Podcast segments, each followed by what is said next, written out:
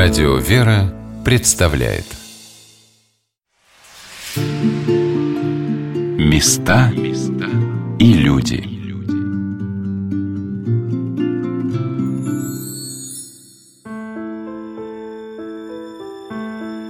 Богоявленский женский монастырь в Угличе расположен на пересечении центральных улиц города, и отовсюду видны золотые звезды, сияющие на синих куполах главного собора обители – который построен трудами ее насельниц в середине XIX столетия.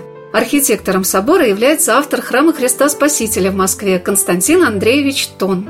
XIX век – это время расцвета обители, когда в ней подвязали замечательные подвижницы, настоятельницы игуменя Иликанида и игуменя Измарагда – Матушка Еликонида, посылая сестер на сбор средств в Петербург, даже не предполагала, что Господь так откликнется на ее желание воздвигнуть в обители столь величественный собор. Однажды в столице монахини монастыря стали свидетельницами, как в кружку было положено 147 тысяч рублей. Жертвователем на монастырь стал золотопромышленник, купец первой гильдии Иннокентий Серебряков – Человек, который раздал все свои средства на храмовое строительство и благотворительность и окончил свою жизнь схимонахом на Святой горе Афон. О возведении Богоявленского монастыря рассказал заслуженный работник культуры Виктор Иванович Ерохин, в течение 22 лет возглавлявший Государственный историко-архитектурный и художественный музей в Угличе. В 1853 году построили Большой Богоявленский собор. Его строительницей была игумен Еликонида. Она заказала проект известному русскому архитектору Константину Андреевичу Тону. Причем это был не типовой проект, который повторены в России в десятках, а индивидуальный. Единственная близкая аналогия – это храм Екатерины на Васильевском острове в Петербурге. Там, правда, еще колокольня пристроена. По-моему, чертежи и проект этого храма хранится в архиве музеев Московского Кремля. Ну и когда в 1853 году этот собор был закончен, закончен и освящен, то Богоявленский старый храм осветили в честь Смоленской иконы Богоматери, а основной престол принесли, конечно, в этот собор.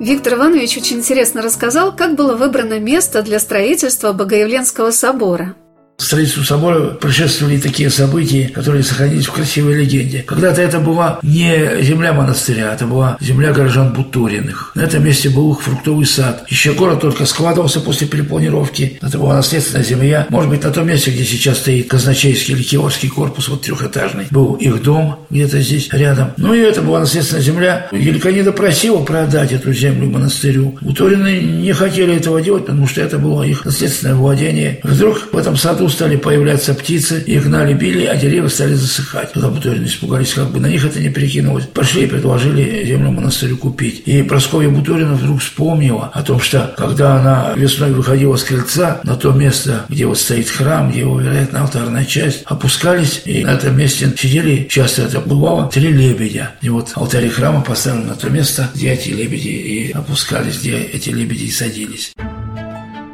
При строительстве Богоявленского собора все вспомогательные работы выполняли сестры обители. Монахини сами добывали глину, делали и обжигали кирпичи, возили их на место стройки, расчищали землю, пережигали известь, набирали щебень и камни под буд.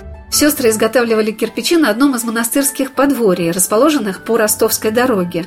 Многие углические купцы помогали в возведении этого храма – который, по воспоминаниям современников, был богато украшен. Иконостас занимал всю алтарную преграду, было очень много икон в золотых и серебряных окладах. Но и в наши дни, несмотря на то, что храм стал восстанавливаться одним из последних и в обители, и в городе, он поражает своим величием и замыслом создания церковного убранства. Об этом сказала монахиня Христина. Он необыкновенный. Он, в отличие от других храмов или других соборов, он такой не приземистый, не темноватый, а очень легкий, очень светлый, воздушный, чувство взлететь. Торжественный. Здесь очень много воздуха, здесь великолепная акустика. Это тон. Он, помимо того, что прекрасный архитектор и великолепный инженер. Здесь много таких решений, когда вы представляете себе, вот этот собор отапливался, две кофейные печи небольшие, еще две поменьше в алтаре, и все. Здесь было тепло. Воздуховоды в стенах, теплый пол, чугунный с подогревом. И здесь, конечно, вот просто еще и акустика акустика необыкновенная. Здесь такое звучание. Поэтому, когда к нам приходят, кто-то, особенно певчий там, или вот в регентах, просят спеть. Вот подходят и говорят, так передается звучание голоса, как ни одна аппаратура не может передать. Конечно, храм необыкновенный. Отличительной особенностью всех храмов обители является то, что в них собрано очень большое число частиц мощей святых угодников Божьих. Настоятельница монастыря игуменя Антонина Злотникова рассказала о том, как собирались эти святыни. Да, милость Божья. Я всегда любила мощи. Святых угодников, наверное, все верующие любят. Святых угодников любят мощи, частицы мощей. Это же явная для нас помощь, поддержка, заступничество, ходатайство вот святых угодников. И когда они находятся в монастыре, так радуешься тому сонну святых, которые собраны у нас. И поэтому моя задача как настоятельницы первое время, я первые пять лет ездила, просто собирала, где можно и как можно. И слава Богу, мир не без добрых людей, мощи, например, оптинских старцев нам привез тогда еще правящий наш архиерей Владыка Вениамин. Потихонечку Господь нам помог собрать. Где-то из частной коллекции нам прихожане дарили. Матерь Божия собрала. Какие святыни? Очень много святынь у нас э, собранные редкие мощи. Матушка игуменя Сергия из Дивеева. Я ее просто попросила, чтобы она нам дала частицу мощей. Она нам дала блаженных дивеевских, преподобных дивеевских всех дала. Частицу нам преподобного Серафима Серафима Саровского. Потом одна прихожанка из московского храма подарила мне прям платочек, которым батюшка покрывал свою просфорочку.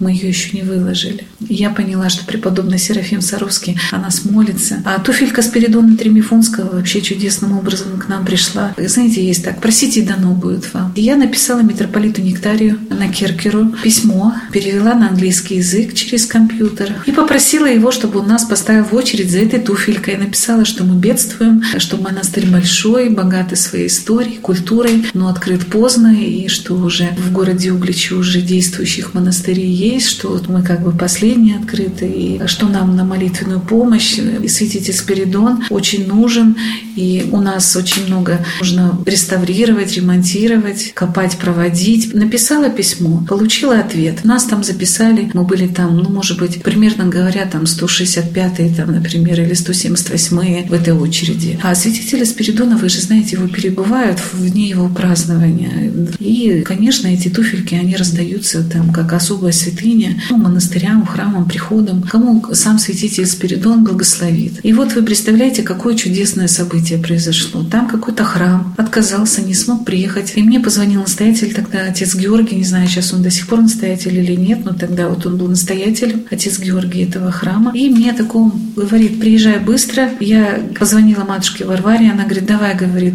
мы, говорит, его тоже почитаем, скажи, что ты, говорит, с Ярославля от матушки Варвары. И матушка мне напутствовала словом, благословила. Я там тряслась, не знала, как ехала, не знаю куда. И мы собрались за две недели и поехали, и Господь нам дал туфельку святителя Спиридона благодаря вот такому чудесному событию.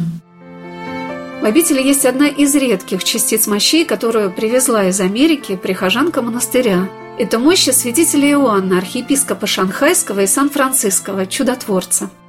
Это редкие частицы мощей. У нас наша духовная чада из Америки, из Сан-Франциско, раба Божия Анастасия. По милости Божией монастырь помог ей очень. Она получила помощь благодатную от чудотворной иконы Федоровской Божьей Матери. И получила ее дочка чудотворную помощь от Божьей Матери. У них не было 17 лет детей с мужем в Америке. И через 17 лет она родила девочку. Назвали Софией, честь преподобной Софии Суздальской. И вот из-за такого чудесного события наша Анастасия прихожанка, она очень часто к нам приезжает, до пандемии приезжала. И она умолила нас, хранителя мощей Иоанна Шанхайского, святителя, чтобы тот смог, рассмотрел возможность нам частичку мощей. Ну вот по милости Божией мы их встречали в семнадцатом году. И вот это редчайшие мощи святителя Иоанна Шанхайского у нас есть. Матушка Игуменя поделилась, что в монастыре есть уникальный крест с вложенным в него множеством частиц мощей святых угодников Божьих.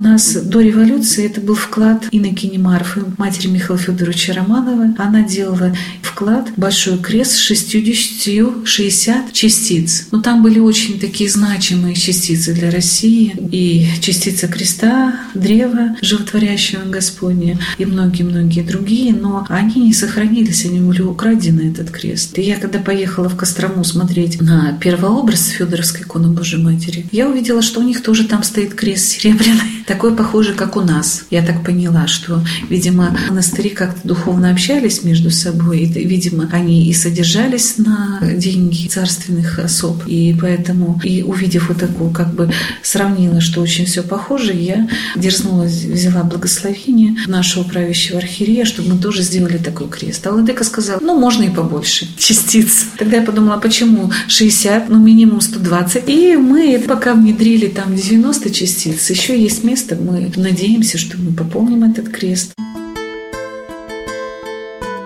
Такое присутствие в Богоявленском монастыре множество святынь привлекает в эту обитель немало паломников. И многочисленные туристы, приезжая в Углич, попадая под своды монастырских храмов, жалеют, наверное, об одном, что недостаточно времени, чтобы успеть все рассмотреть, приложиться к частицам мощей, помолиться у чудотворных икон, Федоровского образа Божией Матери, образов преподобной мученицы игумени Анастасии, мученика Трифона – мне запомнился разговор с Виктором Ивановичем Ерохиным о том, многие ли туристы, приезжая в город Углич, понимают всю значимость этого города, чувствуют то, что ему была предназначена удивительная судьба в русской истории, когда закончилась одна эпоха России и началась другая.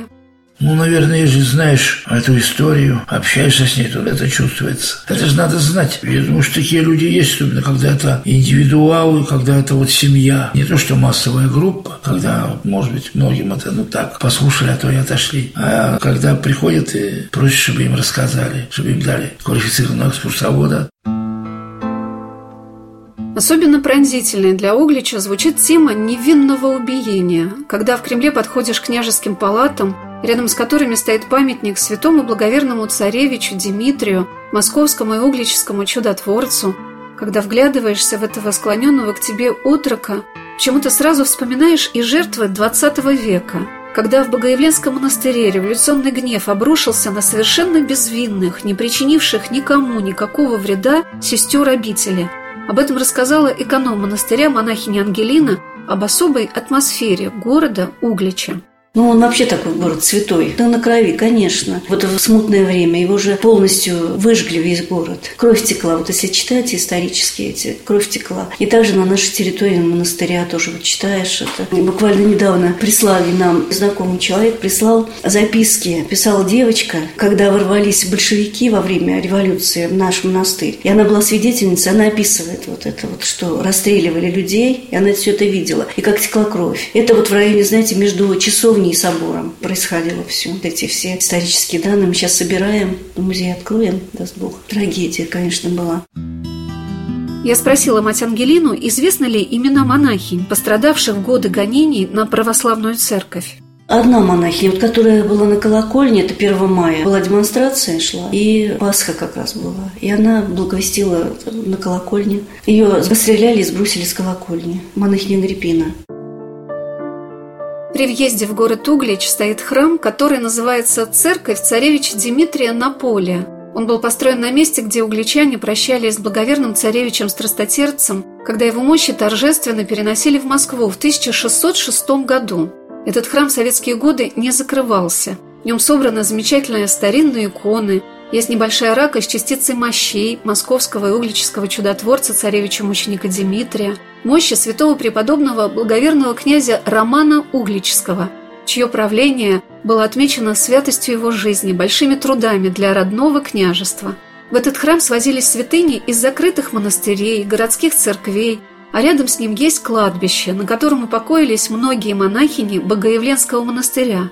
В советские годы им приходилось выполнять самые трудные работы – они жили в нищете, скорбях, но их молитва, несомненно, привлекала и до сих пор привлекает к Угличу милость Божию. Какая-то сокровенная красота охраняет этот город, несмотря на множество туристов, от внешних веяний. Как будто сама Волга своей мощью защищает этот маленький русский городок с такой большой историей. Мне запомнилось первое впечатление от Углича монахини Ангелины. Я спросила ее, как в Угличе относятся к монашествующим.